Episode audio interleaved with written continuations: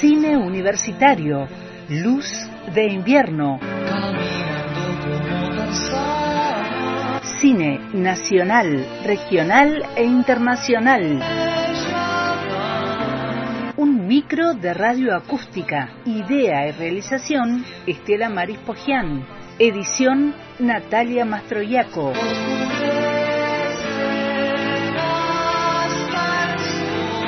Una luz de cine en la tarde de radio acústica por antena libre.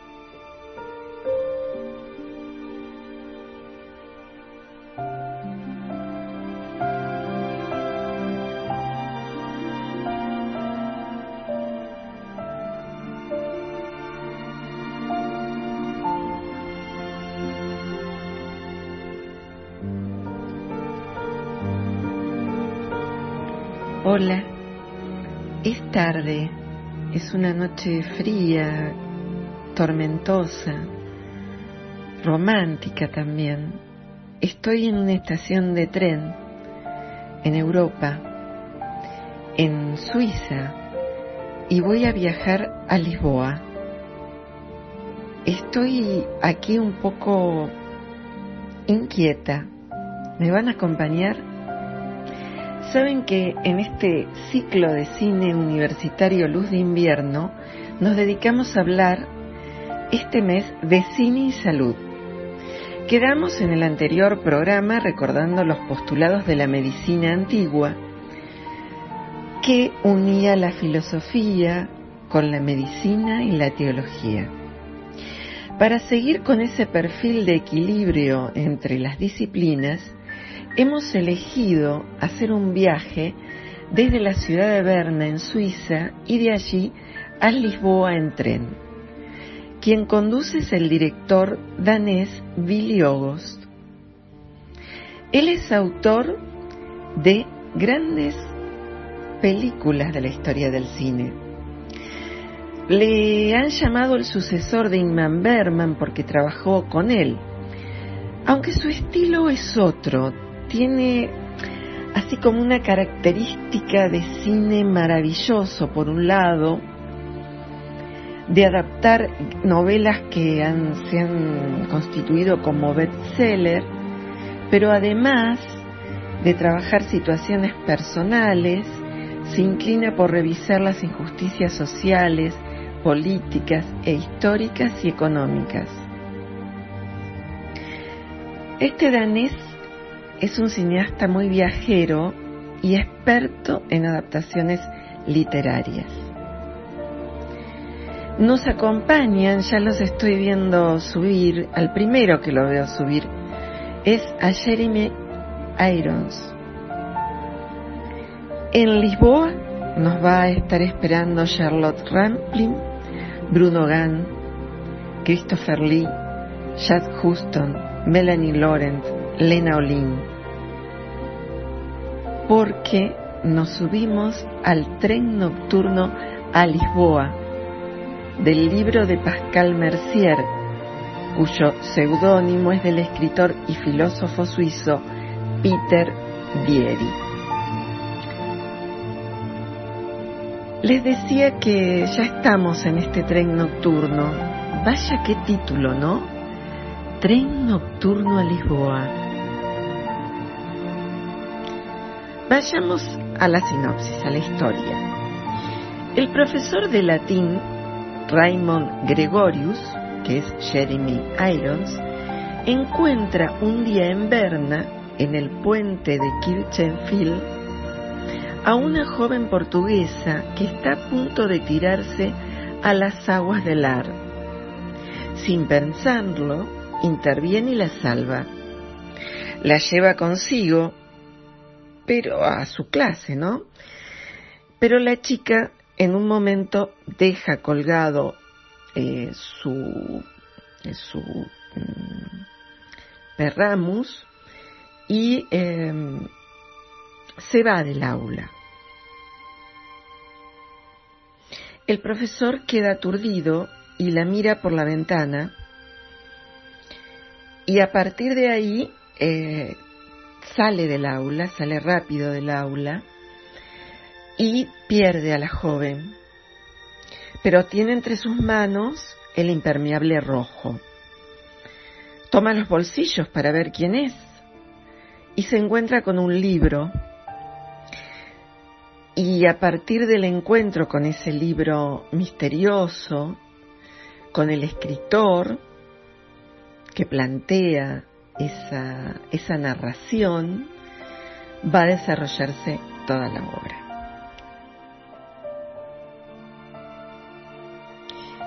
La película abre con una toma cenital de la ciudad de Berna en Suiza. Luego eh, vamos a ver el departamento del profesor y a este jugando al ajedrez. Se nota que es tarde por la iluminación y juega al ajedrez con él mismo. Luego atiende llamadas por teléfono que parece ser de muy tarde y de estudiantes contesta como cualquier hora. Luego lo volvemos a ver desayunando en su casa y a partir de ahí toma, aparentemente son exámenes que está corrigiendo, es de mañana, toma su paraguas y sale por las calles, por las callecitas de la ciudad y vemos en primer plano con los, con los ya los créditos eh, su rostro muy inquieto eh, a través de sus gafas, eh, el paraguas, la lluvia, el día gris. Y de pronto hay un corte neto y vemos a una joven de atrás, el pelo, el pelo largo, oscuro, con, con ese impermeable rojo y que quiere tirarse del puente. Esto que vemos nosotros lo vuelve a ver, vuelve a aparecer en cámara, pero ya desde lejos, lo ve el profesor, corre y la salva. Bueno, caen los exámenes al piso, los, los recoge, caen sus anteojos también, la chica lo ayuda y le pide si puede acompañarlo, si puede ir con él. Eh, bueno, y a partir de eso eh, sucede lo que les estaba contando, ¿no? Ella, entran al aula, los estudiantes están sentados, él es un profesor universitario, y mientras en la clase se cita a Marco Aurelio ciertas meditaciones, quienes no secundan los movimientos de su propia alma, fuerza es que sean desgraciados. En ese momento la chica sale, como les contaba, y sucede todo esto que ya les comenté. Entonces él va con el libro a una biblioteca, perdón, a una librería. El librero le dice que el libro se llama Un orfebre de las palabras. Le cuenta que la chica estuvo ahí por, porque ve el, el impermeable y cuando abre el libro descubren que hay un billete de tren. Y ese billete dice que ya, ya está por salir el tren. Entonces el profesor sale corriendo y ahí es donde me encuentro con él. Y veo que va a subir al tren y me subo y me estoy subiendo con ustedes y estamos viajando hacia Lisboa. A partir de allí, eh, esto es, para nosotros es un laberinto, un laberinto de Borges, y lo conocemos porque conocemos la obra, o hemos escuchado, pero en realidad está por los rumbos de Pessoa, y en algún momento lo cita. En un momento el profesor, que llegando a Lisboa, en, sus tribulaciones por encontrar a este médico que ha escrito un orfebre de las palabras, conoce a una oculista que lo va a ayudar mucho en su investigación, van a cenar y él le recita algo de Pessoa. Los campos son más verdes en su descripción que en su verde natural. La obra, la película como el libro, se apoya mucho en esta cuestión de las citas. Ya vamos a nombrar algunas. Se trata de una mirada sobrecogedora perdón, a los laberintos de la vida, el amor y la literatura. Una mujer apoyada en la barandilla de un puente, una mañana en Berna, bajo una lluvia constante. El libro descubierto por azar, de un poeta portugués, Amadeu do Prado. Estos dos acontecimientos revolucionarán la vida del sabio y erudito profesor Raymond Gregorius. Él cuando parte va a darle una espalda, le va a dar la espalda a su vida anterior. Está fascinado por la manera profunda que tiene el texto de tratar el amor, la amistad, el coraje y la muerte. Quiere saber quién es Amadeo de Prado. Médico excepcional, poeta, militante comprometido con la resistencia Salazar, un orfebre de las palabras, un explorador de la vida. La búsqueda del escritor le lleva a conocer a personajes inolvidables que conocieron a Amadeo de Prado. Sus testimonios convergen hacia nuestro protagonista y redefinen al mismo tiempo el sentimiento que tiene Gregorius. Se siente culpable de no haber arriesgado un poco más a lo largo de su vida. Hay toda una... Él eh, tiene aproximadamente, por lo que se ve, 50 ya largos, y, Amadeo lo, revoluciona. La película es del 2013 y está como, como en, esas, en esas fechas eh, eh, en, la, en la actualidad, pero la actualidad se sostiene con aquel otro pasado, ¿no? No es exactamente el 2013, pero está, digamos, en un presente mucho más cercano que el de los años 70 del que va a hablar la película y los años 50 que va a hablar la película en la vida de este médico Amadeo. La película aborda la revolución de los claveles, que es el nombre dado a un levantamiento militar ocurrido el 25 de abril de 1974 en Portugal, que provocó la caída del gobierno de ese país que no convocaba elecciones democráticas desde 1925. Eh, hubo mucha resistencia que acompañó este, este levantamiento de la revolución de los claveles. Es hermoso para estudiarlo ese tiempo, ¿no? Y es una invitación a estudiar su historia. Acá se ven fragmentos de lo que fue la resistencia. El fin de este régimen, conocido como Estado Novo, permitió que las colonias portuguesas lograran su independencia tras una larga guerra colonial contra la metrópoli y que Portugal mismo se convirtiera en un Estado de derecho liberal. Un orfebre de las palabras lo escribió un médico que amaba la filosofía, el sacerdote ateo, el filósofo.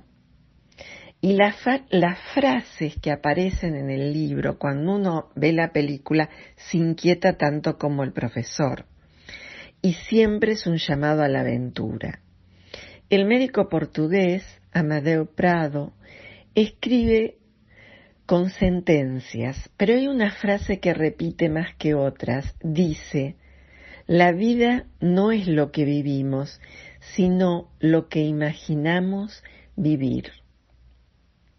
Aunque el tema político reaparezca en diversos tramos de una historia sujeta a constantes saltos temporales, hay flashback dentro de flashback, o sea, ir hacia atrás, ir hacia adelante, está el flash forward también ahí, ¿no? Billy tiene momentos brillantes y se gana al espectador mostrándonos un itinerario de este docto enseñante que intenta cubrir los grandes vacíos de su propia vida, que es un poco los vacíos que todos tenemos, ¿no? Esta adaptación de la novela del suizo Pascal Mercier aspira a derrocar la frontera que separa la historia en mayúsculas y en minúsculas.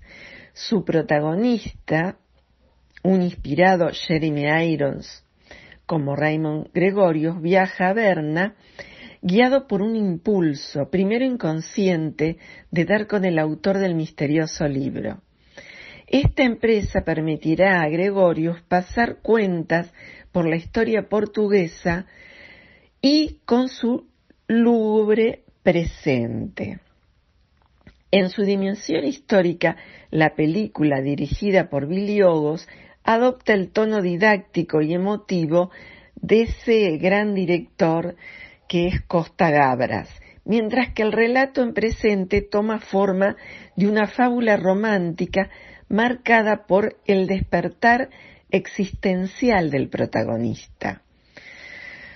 Puede que la relación entre estos dos tiempos del relato silvane a través de esos flashbacks y la película elabora un discurso en forma efectiva. ¿Saben que el público eh, adora la película, mientras que la crítica ha sido eh, muy dura con la película. Y a mí, la verdad, me pasó, he leído acá algunas eh, sucesivas cartas, notas, comentarios en la red, y uno de ellos dice, salí corriendo a buscar el libro, y es lo que me pasó a mí.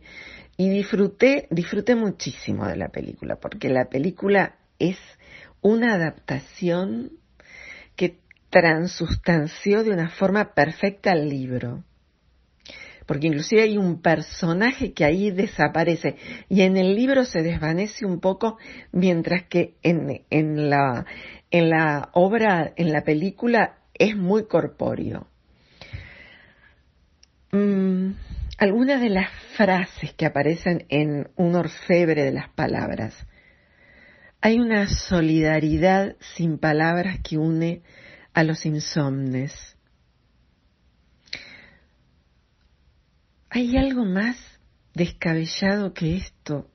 Perseguir un deseo cuyo objeto no podemos imaginar.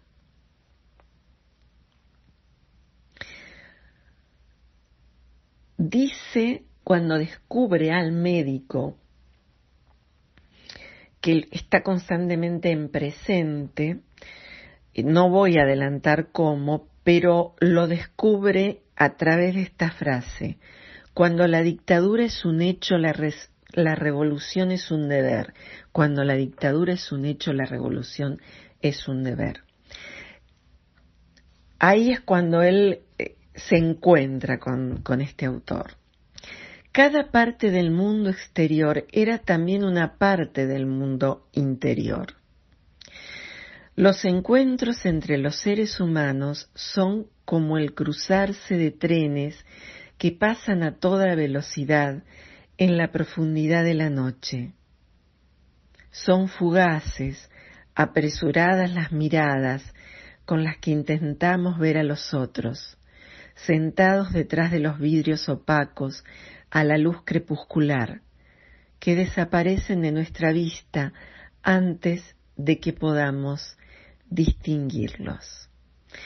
Les vamos a poner la película para que la vean y también un teaser, que un teaser es eh, una forma de darnos pautas de la película muy eh, bonito de ver. Usted no duerme bien. ¿Cómo lo sabe? Los ojos lo revelan todo. Así que conoció a una mujer con un abrigo rojo que desapareció. ¿Conoce este libro? Ayer se lo vendí a alguien. Y lo ha dejado todo. unos billetes de tren. ¿A dónde? A Lisboa. El tren sale en 15 minutos. Me encantaría ser capaz de dejarlo todo. ¿Lo hace frecuentemente? No, nunca había hecho nada parecido. ¿Habla como si lo hubiera escrito usted? Ya me hubiera gustado. Amadeu de Prado habla de todo lo que me ha atormentado siempre. Pero ¿quién querría ser realmente inmortal? Únicamente gracias a la muerte el tiempo es algo vivo.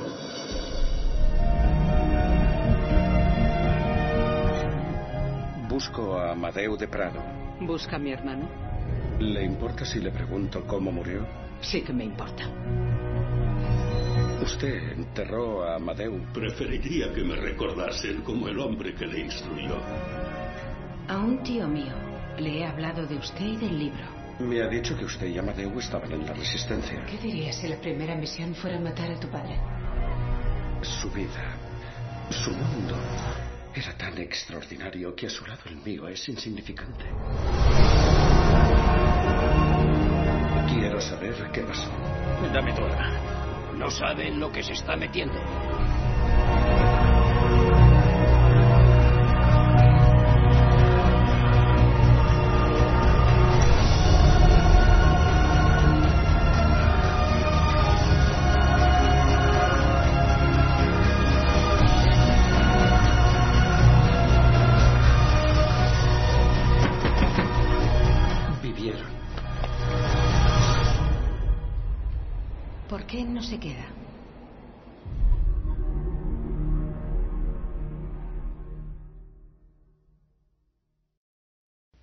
Película, eh, dentro de lo que sería la hibridación de género, es de intriga, thriller y romance. La película tiene dos líneas argumentales que se vinculan y una va dentro de otra. Este viaje de Suiza a Portugal en la actualidad y una vida vivida bajo la dictadura de Salazar en Portugal durante los años 50, 60 y 70 del siglo XX. Así, un encuentro fortuito, un libro póstumo y desconocido, una cultura y una lengua también son desconocidas, se convierten en una excusa para tratar de averiguar si hay algo más que los rieles que circulan en la vida, si existe una forma de cambiarlo todo. ¿Qué pasa cuando hacemos un viaje? Digamos, siempre dejamos algo en ese viaje y no volvemos a ser los mismos. El protagonista es un erudito, es profesor de lenguas clásicas, pero a la vez es un antihéroe decíamos cincuenta y tantos, de origen, de origen eh, humilde, eh, algo tímido, que aún así despierta el interés de un montón de estudiantes, porque sabemos que esa intelectualidad es la que le da un valor impresionante a este solitario y este hombre que aparentemente eh, no tiene el brillo que aparece en ese eh, personaje, en ese médico.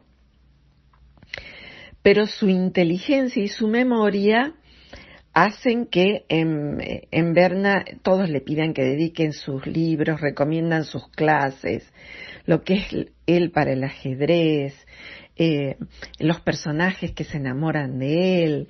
Eh, y por el otro lado tenemos a ese héroe ausente, aunque es constantemente omnipresente. Hay algo de Rebeca ahí, ¿no?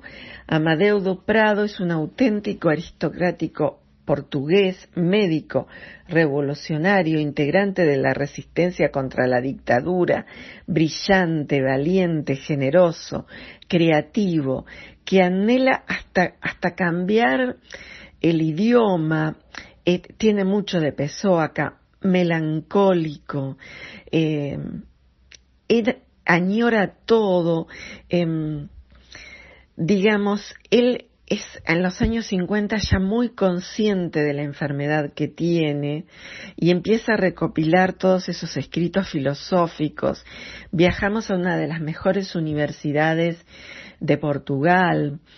Eh, él nos guía el relato, nos despierta eh, la obsesión también del mismo profesor. Y cuando se enamora, él tiene un amigo al que quiere muchísimo. Eh, ellos van a estudiar a esa universidad muy prestigiosa, él de médico y su mejor amigo de mm, Jorge de mm, eh, farmacéutico. después, como Amadeo tiene mucho dinero, le va a regalar a su amigo, que es de origen más humilde, de una farmacia. Pero cuando empiezan en la resistencia, hay una, una chica, Estefanía, que tiene una belleza y una memoria impresionante. Y los dos se enamoran de esa, de esa chica fascinante. Y ella en un momento dice, Amadeo quería saberlo todo de mí absolutamente todo y llegó un momento que ya no, no soportaba que quisiera ver todo, cada una de esas cosas. Esa chica se había unido, esa joven Estefanía, a la resistencia porque su padre había sido apresado y en un lugar que, que le llamaban de la muerte lenta, miren cómo habrá sido. Bien, esos dos personajes, eh, tanto el profesor como el médico, se entrecruzan y parece que ese libro fue escrito del médico para, para que lo rescate en el tiempo y busque a los personajes, que es lo que hace eh, este erudito, busca a cada uno de los personajes en esa búsqueda de sentido de la vida. ¿Por qué? Porque ambos personajes comparten el amor por las palabras. Los dos consideran que la Biblia es poesía y se cuestionan qué habrá ocurrido si, qué, qué podría haber ocurrido si, con la urgencia de los de quienes quieren acercarse a un final. El médico portugués escribe, ¿por qué he vivido como he vivido? ¿Podría haberlo hecho de otra manera? ¿Estoy a tiempo de cambiar? De jóvenes vivimos como si fuéramos inmortales. La idea de la, de la mortalidad gira a nuestro alrededor, como papel quebradizo que apenas nos roza la piel. ¿Cuándo cambia eso en la vida de nosotros? Bueno, me voy a bajar del tren, nos vamos a bajar de este tren con la música exquisita de Annette Fox, que preparó este, esta melodía tan maravillosa de tren nocturno a Lisboa. Nos encontramos en un próximo viaje y ya sí con cine salud y películas de nuestro país.